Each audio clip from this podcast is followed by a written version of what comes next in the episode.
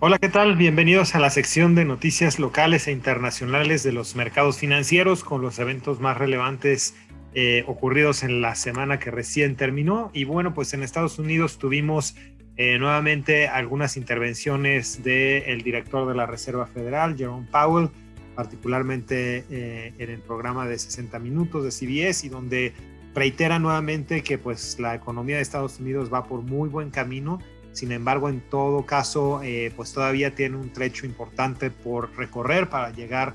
a los indicadores y a los niveles que se tenían antes de la pandemia eh, y en ese sentido pues seguirá eh, apoyando mucho en este tema de recuperación. Tuvimos también el dato de inflación del mes de marzo que en general salió un poquito arriba de lo esperado. Se esperaba un 0.50% de inflación mensual, salió en 0.60 eh, esto, si bien es un, dato bastante alto con respecto a los datos de inflación que habíamos tenido prácticamente en los últimos años, pues también acá lo que se ve es que el mercado estuvo relativamente cómodo con el nivel de em, inflación y en ese sentido, pues también tuvimos una disminución de tasas, una disminución de tasas después de varias semanas de tener em, tasas a la alza y bueno, esto pues vino a traer una eh, mejoría, sobre todo en la parte de rendimientos de renta fija. Eh, también con el tema de vacuna, pues tuvimos bastantes temas con la dosis, eh, las dosis de Johnson Johnson, que también están teniendo alguna revisión por parte de las dependencias de salud en Estados Unidos. También, al igual que la vacuna de Astra, pues ha presentado algunas complicaciones en algunas personas con temas de coágulos y esto ha hecho que pues también se retrase el tema de esta vacuna eh, con respecto al plan que se tenía eh, originalmente. Algunos temas también eh, de la parte de la frontera con México, Guatemala y Honduras, que bueno, pues son dos países que eh, siguen teniendo mucho, mucha incidencia en la parte eh, de migración. Y finalmente, bueno, pues la economía en Estados Unidos, más analistas están seguros que será un crecimiento del PIB arriba del 6% este año. Eh, y por lo que toca a México, pues tuvimos a Alejandro Díaz de León, el gobernador de Banco de México, que obviamente dice que si bien estamos teniendo una recuperación en la economía, está siendo bastante dispar entre diferentes eh, sectores, por lo cual pues seguramente vamos a tener eh, una recuperación en general a diferentes tiempos. Eh, tuvimos la creación de empleos o el dato de creación de empleos para el primer trimestre del 2021, casi 252 mil puestos de trabajo, que pues es bastante arriba obviamente de lo que tuvimos en 2020, pero sí está quedando por debajo de los empleos creados en este mismo lapso eh, 2018 y en 2019. Tuvimos también los datos de ventas Antad, eh, que crecieron 6.5% año con año, eh, particularmente apoyados por el tema de tiendas departamentales. Eh, también analistas, también pensando 43% de ellos, que los temas de las decisiones de gobierno hacia adelante pues van a ser un tema o un foco de, de riesgo para, para México eh, inclusive pensando que podría ser arriba, un, riesgo arriba del tema de una vacunación lenta y, bueno, pues en ese sentido sabemos que el tema de la calificación soberana sigue pues en evaluación eh, con lo que venga hacia adelante en temas de decisiones de eh, gobierno. Y finalmente, pues también Alejandro Díaz de León confirmó que en 2020 hubo una salida significativa de capitales externos, sobre todo de bonos gubernamentales. La tenencia de bonos por parte de extranjeros eh, en 2019 llegó al 28.7% y en 2020 esta tenencia bajó al 20.5%. Sin embargo, conforme las tasas han subido en estos últimos eh, meses, últimas semanas, sí hemos visto algo de regreso por parte de inversionistas internacionales. En la parte más internacional, en Europa, eh, pues el mismo tema eh, de retrasos con la parte de vacunación, no solamente la vacuna de AstraZeneca, sino lo comentamos eh, también ya, la, la, vacuna de Johnson Johnson, con algo de revisiones adicionales que nuevamente hacen que el plan de vacunación en esta región pues esté retrasado conforme a, a lo que originalmente se tenía previsto. En temas geopolíticos, pues nuevamente se pone en la mesa eh, un tema de eh, riesgo entre Estados Unidos y Rusia, particularmente Biden vuelve a poner en la mesa el tema del pues de la, el conflicto de Crimea,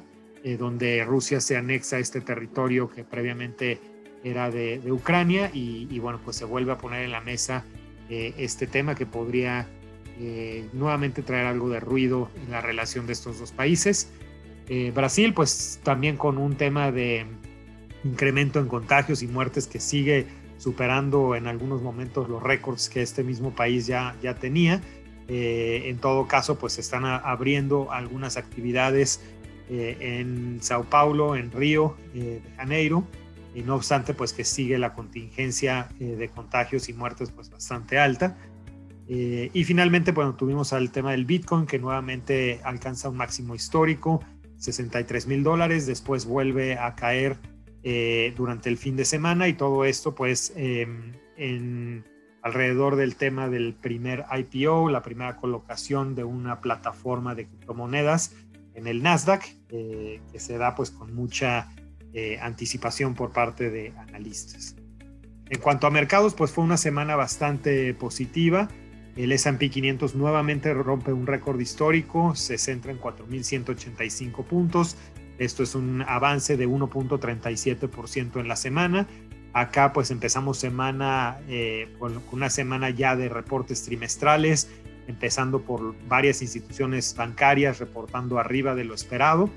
eh, y esperando pues el mercado también eh, bastantes reportes más ya de otras empresas, de otros sectores a partir de esta semana, con lo cual pues el mercado seguramente va a tener foco en cómo van a ir reportando las empresas en estos siguientes días. En México también un eh, avance importante en el IPC, una subida de 2.31%, se coloca arriba de los 48.700 puntos. Acá probablemente la noticia más relevante fue pues eh, esta noticia de unión que hace Televisa con Univisión, esto hizo que la acción de Televisa avanzara más de 25% en la semana. Em, y adicionalmente, pues también un ambiente de apetito a riesgo hace que el IPC suba eh, esta semana em, para llevarlo el rendimiento acumulado del año en 10.58%. En Europa también eh, en general una semana positiva, el Eurostock 50 subiendo hacia 1.36%, esto lo lleva arriba de los 4.000 puntos y Asia también ya una segunda semana después de haber tenido varias semanas de toma de utilidad, nuevamente retomando eh, a la alza, eh, arriba del 1% el MSCI Asia, eh, también en, general con un apetito a riesgo que fue en, general, lo que, en general lo que se vio durante la, la semana. Este apetito a riesgo también hizo que el dólar perdiera valor contra prácticamente todas las monedas a nivel mundial. El peso no fue la excepción después de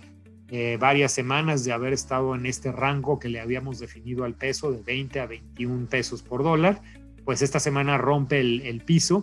eh, yéndose hacia 19.91.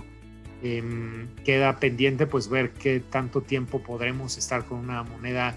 eh, bastante apreciada. En todo caso, vimos hace algunas semanas que el techo de ese rango que teníamos definido, los 21 pesos por dólar, se rompió eh, ese techo por algunos días y después regresó nuevamente al rango establecido. Probablemente pueda ocurrir lo mismo, entonces será cuestión de ver los siguientes días la tendencia al peso. En todo caso, desde el punto de vista técnico, hay un, eh, piso importante cerca de los 19.77. Eh, si se llegara a romper ese piso, podríamos ver niveles un poco más abajo, entonces estaremos muy atentos con este tema. El euro también recuperando bastante valor contra el dólar. Después de casi un par de semanas lo vimos cercano a 1.17 dólares por euro, pues hoy está prácticamente en 1.20 dólares por euro eh, en esta ronda, nueva ronda de debilidad del dólar. Y en la parte de deuda, pues los CETES de 28 días sin mucho cambio, 4.07 eh, la parte más de mediano, largo plazo, pues tuvimos sí algunas disminuciones, sobre todo en la parte de 20 y 30 años, que siguieron muy en línea a lo que los tesoros en Estados Unidos han hecho, una disminución de tasas después de varias semanas de tener tasas a la alza. ¿Y qué vamos a tener esta semana? Pues en México lo más relevante va a ser el dato de inflación el día 22 de abril, la inflación de los primeros 15 días de abril, que esperamos que salga una ligera deflación, que es una deflación eh, estacional, casi todos los meses de abril se presenta. Eh, en todo caso, pues va a ser importante ver la inflación últimos 12 meses, conforme también van saliendo de la muestra de 12 meses esos, esos meses tan negativos, tan deflacionarios, podríamos estar viendo sí entonces datos de inflación 12 meses más cercanos al 5% antes de verlos regresar hacia final de año hacia el 4%. Esa es la expectativa que tendríamos. Eh, adicional al tema de inflación, vamos a tener algunos datos de encuestas, tanto de Citibanamex, de Bloomberg y eh, datos de ventas minoristas. En la parte de Estados Unidos, lo más relevante va a ser probablemente el día 23, los datos de PMI tanto manufacturero como de servicios, que nos darán un indicador de cuánta confianza sigue existiendo. Probablemente veríamos números todavía más altos conforme el tema de vacunación ha ido bastante bien en este país. Entonces este será el tema que estaremos revisando eh, el día 23 de abril. Por el momento esto es lo que quería compartir con ustedes. No olviden revisar nuestras redes sociales y nos escuchamos por acá la siguiente semana. Que estén muy bien.